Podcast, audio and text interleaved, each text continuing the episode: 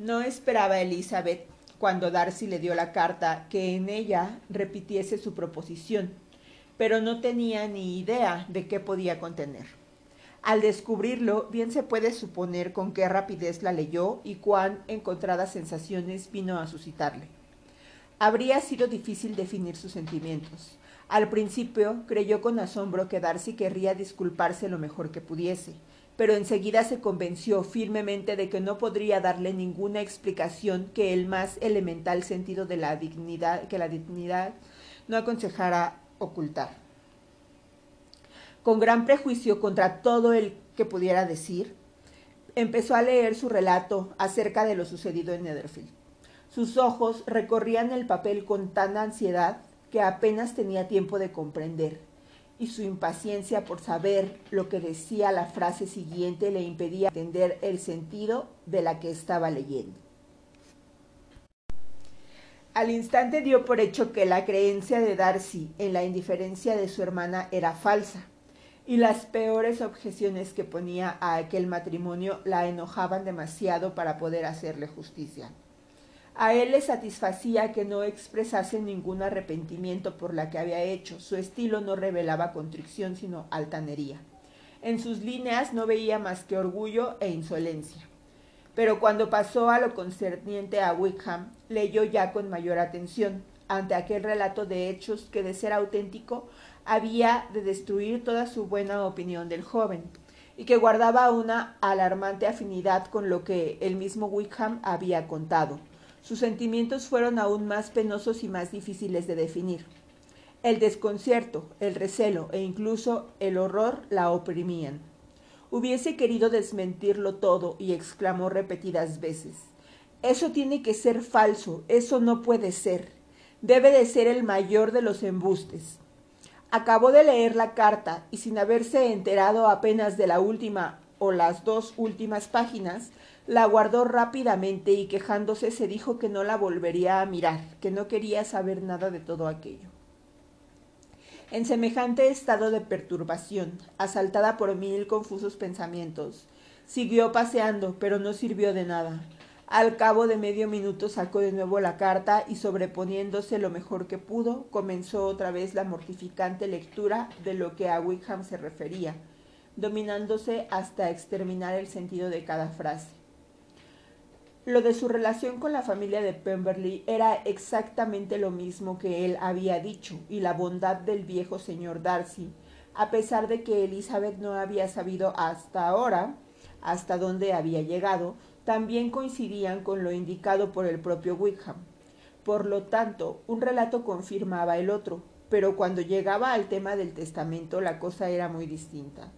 Todo lo que éste había dicho acerca de su beneficio eclesiástico estaba fresco en la memoria de la joven, y al recordar sus palabras tuvo que reconocer que había doble intención en uno u otro lado, y por unos instantes creyó que sus deseos no la engañaban. Pero cuando leyó y releyó todo lo sucedido, a raíz de haber rehusado Wickham a la rectoría, a cambio de lo cual había recibido una suma tan considerable como tres mil libras, no pudo menos que volver a dudar. Dobló la carta y pesó todas las circunstancias con su pretendida imparcialidad, meditando sobre las posibilidades de sinceridad de cada relato, pero no adelantó nada. De uno y otro lado no encontraba más que afirmaciones. Se puso a leer de nuevo, pero cada línea probaba con mayor claridad que aquel asunto que ella no creyó que pudiese ser explicado más que como una infamia en detrimento del proceder de Darcy, era susceptible de ser expuesto de tal modo que dejaba a Darcy totalmente exento de culpa. Lo de los vicios y la prodigialidad de Darcy no vacilaba en imputarle a Wickham, la indignaba en exceso, tanto más cuanto que Darcy tenía pruebas para rebatir el testimonio de Darcy. Elizabeth no había oído hablar nunca de Wickham antes de su ingreso en la guarnición del condado, a lo cual le había inducido el encuentro casual en Londres con un joven a quien solo conocía superficialmente. De su antigua vida no se sabía en Herefordshire más que lo que él mismo había contado. En cuanto a su verdadero carácter, y a pesar de que Elizabeth tuvo ocasión de analizarlo, nunca sintió deseo de hacerlo. Su aspecto, su voz y sus modales le dotaron instantáneamente de todas las virtudes Trató de recordar algún rasgo de nobleza, algún gesto especial de integridad o de bondad que pudiese librarle de los ataques de Darcy, o por lo menos que el predominio de buenas cualidades le compensara de aquellos errores casuales, que era como ella se empeñaba en calificar lo que Darcy tildaba de holgazanería e inmoralidad, arraigados con él desde siempre. Se imaginó a Wickham delante de ella y lo recordó con todo el encanto de su trato, pero aparte de la aprobación general de que disfrutaba en la localidad y la consideración que por su simpatía había ganado entre sus camaradas, Elizabeth no pudo hallar nada más en su favor. Después de haber reflexionado largo rato sobre este punto, reanudó la lectura. Por lo que venía a continuación sobre la aventura con la señorita Darcy, fue confirmado en parte por la conversación que Elizabeth había tenido la mañana anterior con el coronel Fitzwilliam y al final de la carta Darcy apelaba para aprobar la verdad de todo al propio coronel, cuya intervención en todos los asuntos de su primo Elizabeth conocía por anticipado, y cuya veracidad no tenía motivos para poner en entredicho. Estuvo a punto de recurrir a él, pero se contuvo al pensar lo violento que sería dar ese paso, desechándolo al fin, convencida de que Darcy no se habría arriesgado nunca a proponérselo sin tener la absoluta seguridad de que su primo corroboraría sus afirmaciones. Recordaba perfectamente todo lo que Wickham le dijo cuando hablaron por primera vez en casa del señor Phillips. Muchas de sus expresiones estaban aún íntegramente en su memoria. Ahora se daba cuenta de lo impropio de tales confidencias a una persona extraña y se admiraba de no haber caído antes en ello. Veía la falta de delicadeza que implicaba el ponerse en evidencia de aquel modo y la incoherencia de sus declaraciones con su conducta. Se acordaba de que se jactó de no temer ver a Darcy y de que éste tendría que irse, pero él no se movería, lo que no le impidió evadirse para no asistir al baile de Netherfield a la semana siguiente. También recordaba que hasta que la familia de Netherfield no había abandonado el condado, no contó su historia nada más que a ella, pero desde su marcha la citada historia corrió de boca en boca, y Wickham no tuvo el menor escrúpulo de hundir la reputación de Darcy por más que anteriormente le había asegurado a Elizabeth que el respeto al padre le impediría siempre agraviar al hijo. Qué diferente le parecía ahora todo lo que se refería a Wickham. Sus atenciones para con la señora King eran ahora única y exclusivamente la consecuencia de sus odiosas perspectivas de cazador de dotes, y la mediocridad de la fortuna de la señorita ya no eran la prueba de la moderación de sus ambiciones, sino el afán de agarrarse a cualquier cosa. Su actitud con Elizabeth no podía tener ahora un motivo aceptable. O se había engañado al principio en cuanto a sus bienes, o había tratado de halagar su propia vanidad alimentando la preferencia que ella le demostró incautamente. Todos los esfuerzos que hacía para defenderle se iban debilitando progresivamente. Y para mayor justificación de Darcy, no pudo menos que reconocer que Bingley, al ser interrogado por Jane, proclamó tiempo atrás la inocencia de Darcy en aquel asunto, que por muy orgulloso y repelente que fuese, nunca, en todo el curso de sus relaciones con él, relaciones que últimamente les habían acercado mucho, permitiéndole a ella conocer más a fondo su carácter, le había visto hacer nada noble ni injusto, nada por lo que pudiera tachársele de irreligioso o inmoral que entre sus amigos era apreciado y querido, y que hasta el mismo Wickham había reconocido que era un buen hermano. Ella también le había oído hablar de su hermana con un afecto tal que demostraba que tenía buenos sentimientos. Si hubiese sido como Wickham, le pintaba capaz de tal violación de todos los derechos. Habría sido difícil que nadie lo supiera, y la amistad entre un ser semejante y un hombre tan amable como Bingley habría sido incomprensible. Llegó a avergonzarse de sí misma.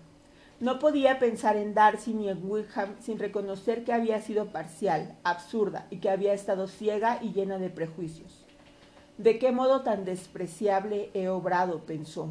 Yo que me enorgullecía de mi perspicacia, yo que me he vangloriado de mi talento, que he desdeñado el generoso candor de mi hermana y he halagado mi vanidad con recelos inútiles o censurables. Qué humillante es todo esto, pero cómo merezco esta humillación. Si hubiese estado enamorada de Wickham, no habría actuado con tan lamentable ceguera. Pero la vanidad y no el amor ha sido mi locura. complacida con la preferencia del uno y ofendida con el desprecio de otro. Eh, me he entregado desde el principio a la presunción y a la ignorancia, huyendo de la razón en cuanto se trataba de cualquiera de los dos. Hasta este momento no me conocía a mí misma. De sí misma a Jane y de Jane a Bingley, sus pensamientos recorrían un camino que no tardó en conducirla a recordar que la explicación que Darcy había dado del asunto de estos le había parecido muy insuficiente, y volvió a leerla. El efecto de esta segunda lectura fue muy diferente. ¿Cómo no podía dar crédito a lo que Darcy decía sobre uno de los puntos si se había visto forzada a dárselo en el otro?